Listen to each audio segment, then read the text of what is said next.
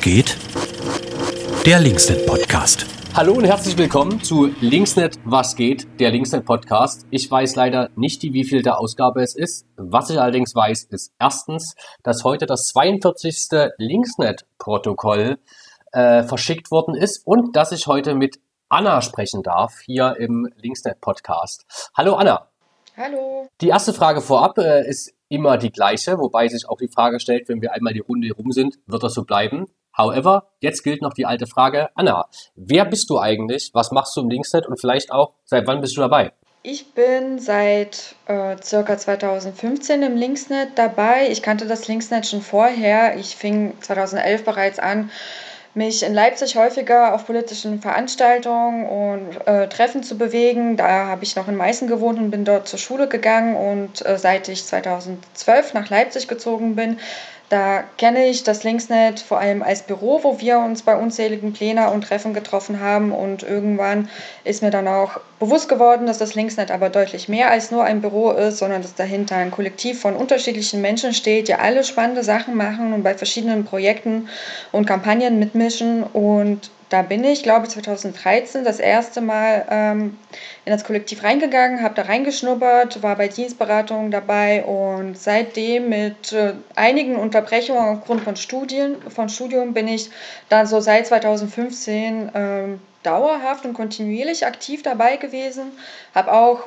sowas wie Dienstzeiten im Büro als Aufgaben übernommen, Veranstaltungen, Betreuung und so weiter.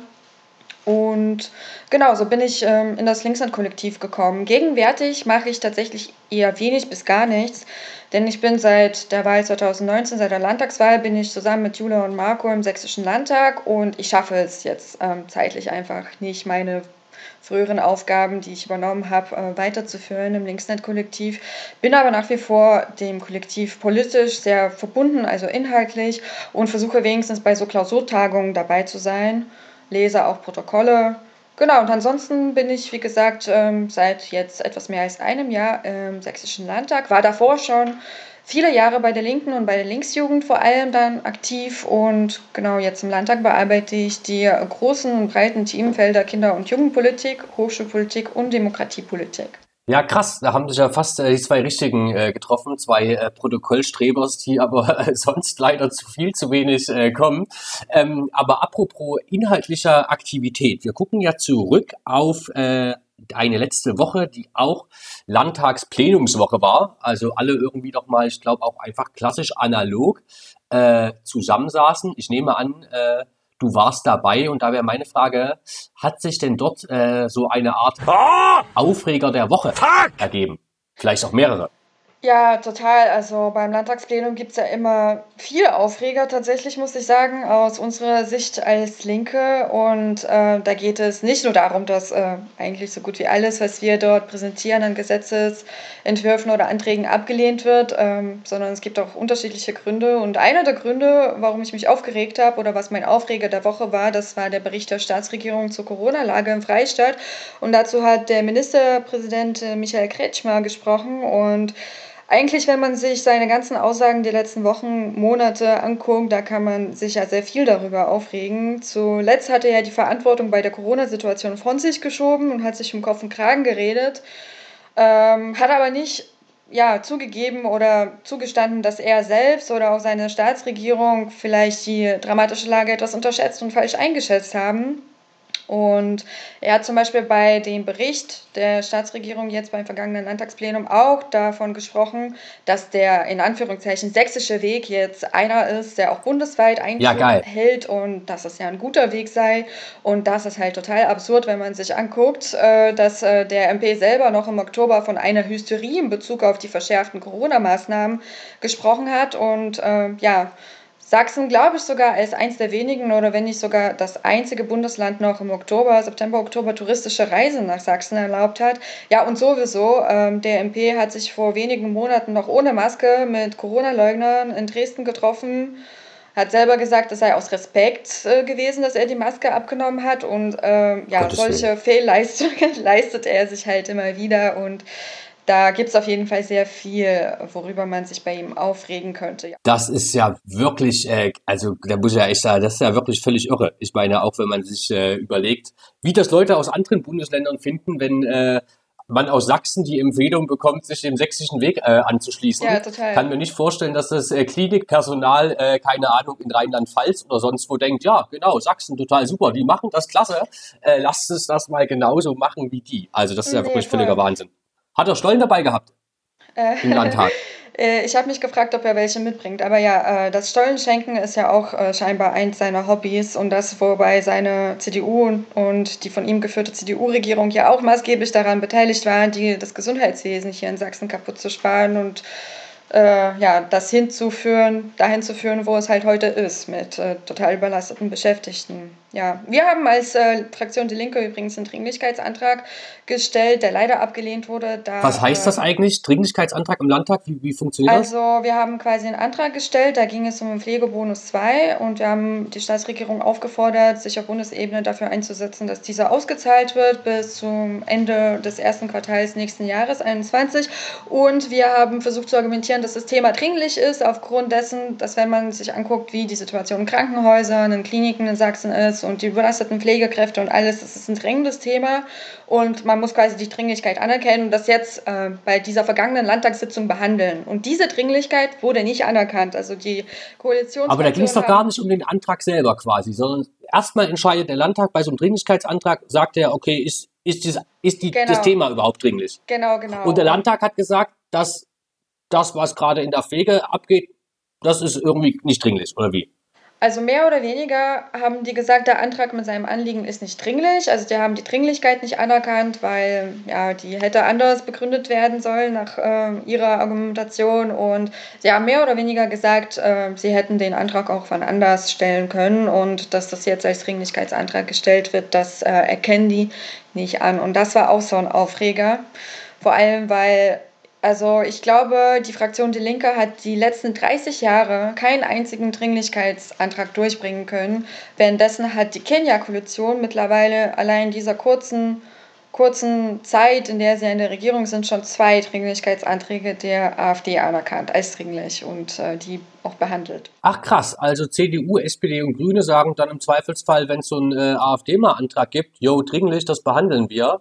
Ja, und in 30 genau, Jahren PDS und Linke irgendwie, äh, aber kein einziges Mal. Nee, genau. Die haben sich, also auch die früheren Regierungen haben sich immer irgendwelche Argumente aus den Fingern gesogen, um das quasi abzuwatschen, warum die Themen, die wir als Dringlichkeitsanträge gebracht haben, nicht dringlich seien. Und teilweise, also ich kann ja nicht für die vergangenen Legislaturen und vergangenen Wahlperioden sprechen, aber ich kann mir sehr gut vorstellen, dass es teilweise echt absurde, ausgedacht, also, also sehr an den Haaren herbeigezogenen Argumente sein können, kann ich mir echt gut vorstellen bei dieser CDU.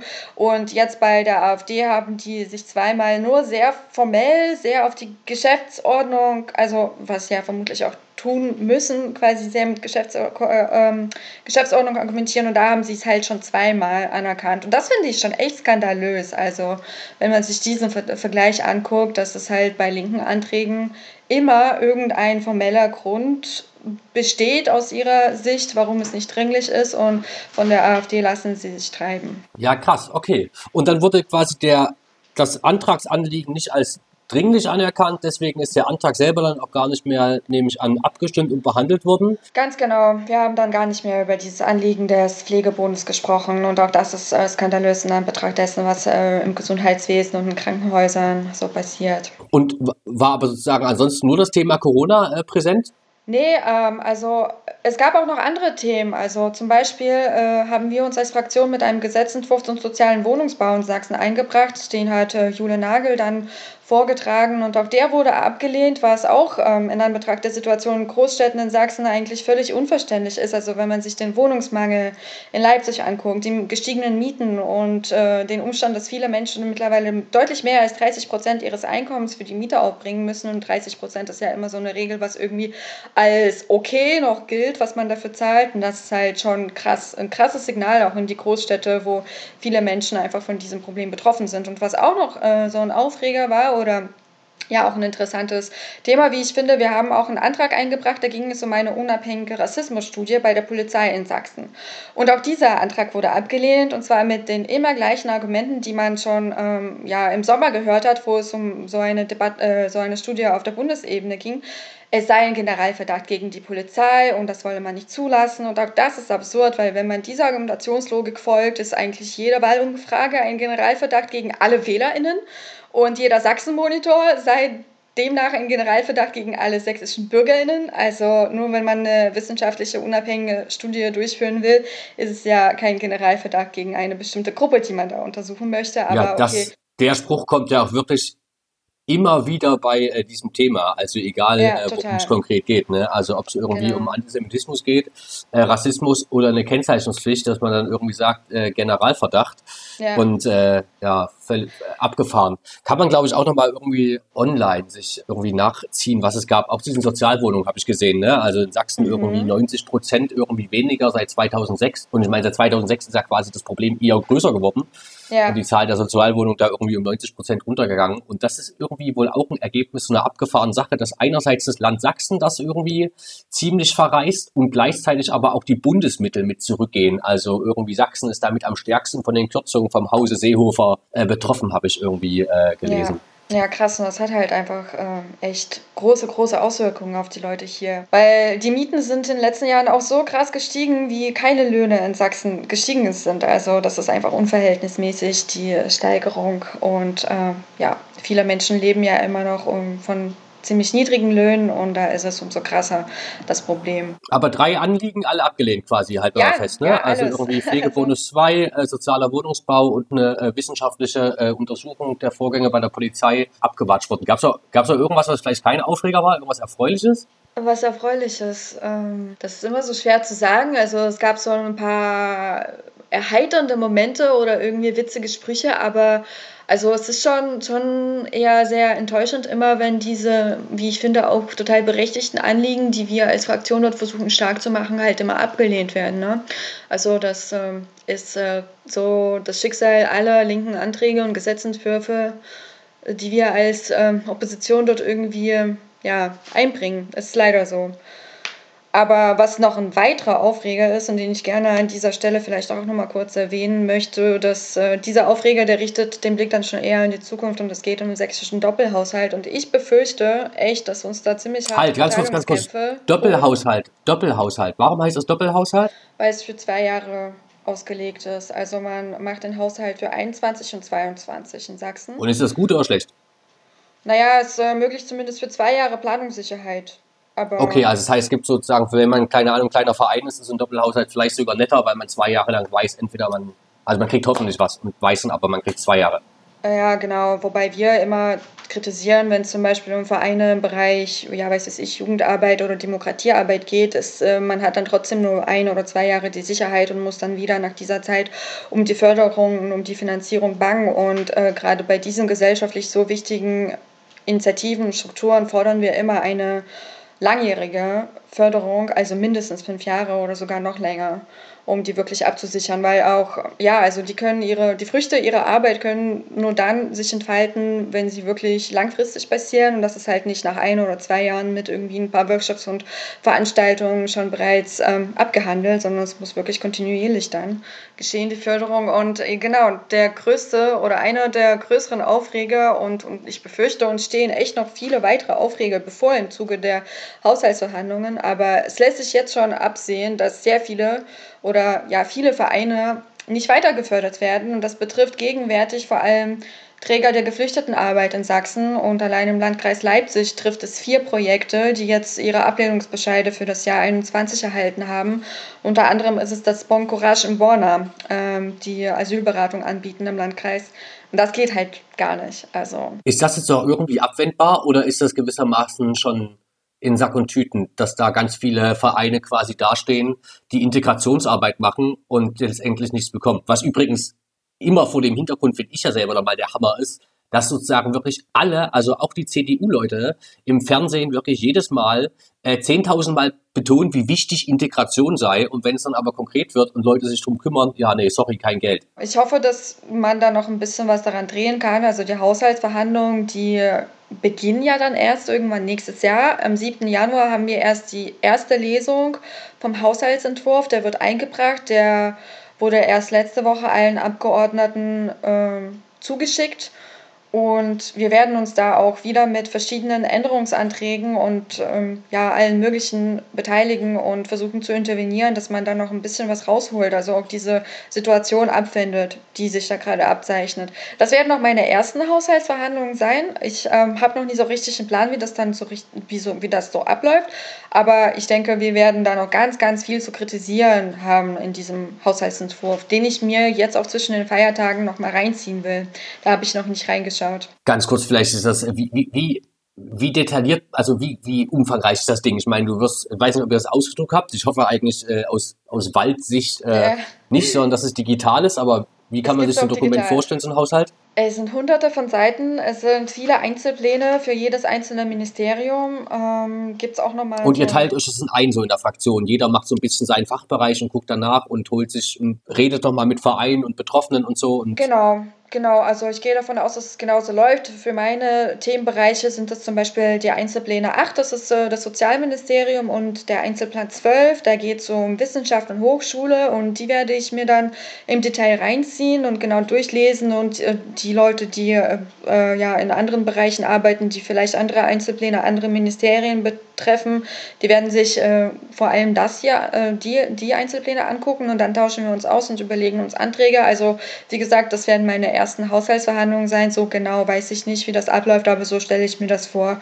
Und ja, dann mal gucken, wie das abläuft und was wir noch rausholen können. Ja, krass. Das klingt ja wirklich so, als hättest du sozusagen zwischen den Jahren, wie man es äh, ganz häufig ja irgendwie nennt, nochmal gut zu tun mit diesem äh, Haushalt und hätte, als hätte man auch quasi politisch nochmal, also sowohl ihr in der Fraktion, aber auch sonst alle, die es betrifft und alle anderen, die irgendwie Interesse daran haben, dass hier nicht haufenweise Vereine den Bach runtergehen, muss man wahrscheinlich echt nochmal powern nächstes Jahr und äh, Druck machen. Ja, voll. Aber abseits dieser ganzen Haushaltspläne und Zahlen, die du dir angucken willst. Hast du denn äh, sonst noch was vor diese Woche? Steht, was steht an? Vielleicht noch mal ganz kurz den Blick auf die Woche geworfen, die ja nicht so lang ist. Irgendwann ist ja hier Feiertage und so. Genau, irgendwann sind ja Feiertage und äh, bis dahin habe ich tatsächlich noch ein bisschen was zu machen. Ich habe gerade einige E-Mails von SchülerInnen auf meinem Schreibtisch, die schreiben ihre Facharbeiten und haben mir Fragen zu unterschiedlichen Themen gestellt und die ich auch total gerne beantworten werde und das muss ich auch bis Ende des Jahres noch machen.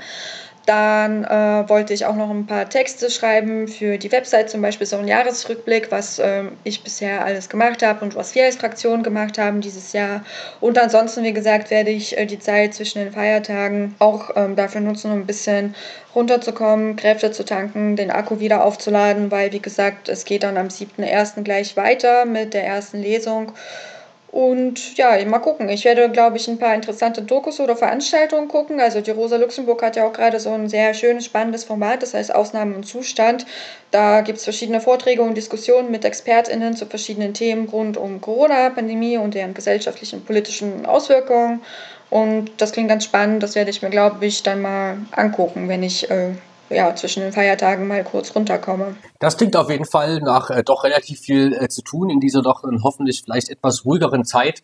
Für einige, wie gesagt, wahrscheinlich trifft das auf äh, ganz viel Ärztinnen, Ärzte, Pflegepersonal nicht zu. Die werden ähm, auch über die Feiertage leider richtig viel zu tun haben. Ja. Ähm, meine letzte Frage an dich zum Abschluss ist, äh, weiß nicht persönlich interessiert, ähm, eine meiner, äh, ich habe es letzte Mal schon angekündigt in der Ausgabe vom Podcast, eine meiner Lieblingskneipen verkauft jetzt Bieranleihen, also Gutscheine, die, nämlich die Vergebung in Konnewitz auf der Bornaschen Straße. Hast du dir schon einen Gutschein gekauft? Und wenn nein, hast du es noch vor? Ja, also ich habe mir noch keinen Gutschein gehabt, aber ich habe es auf jeden Fall vor. und ich mache das auch, weil ich mag die Kneipe auch sehr. Und ja, also es wäre es wär wirklich schlimm, wenn die irgendwie diese schlimme Corona-Zeit nicht übersteht. Und das trifft aber genauso auf, auch auf andere tolle Einrichtungen hier im Stadtteil zu.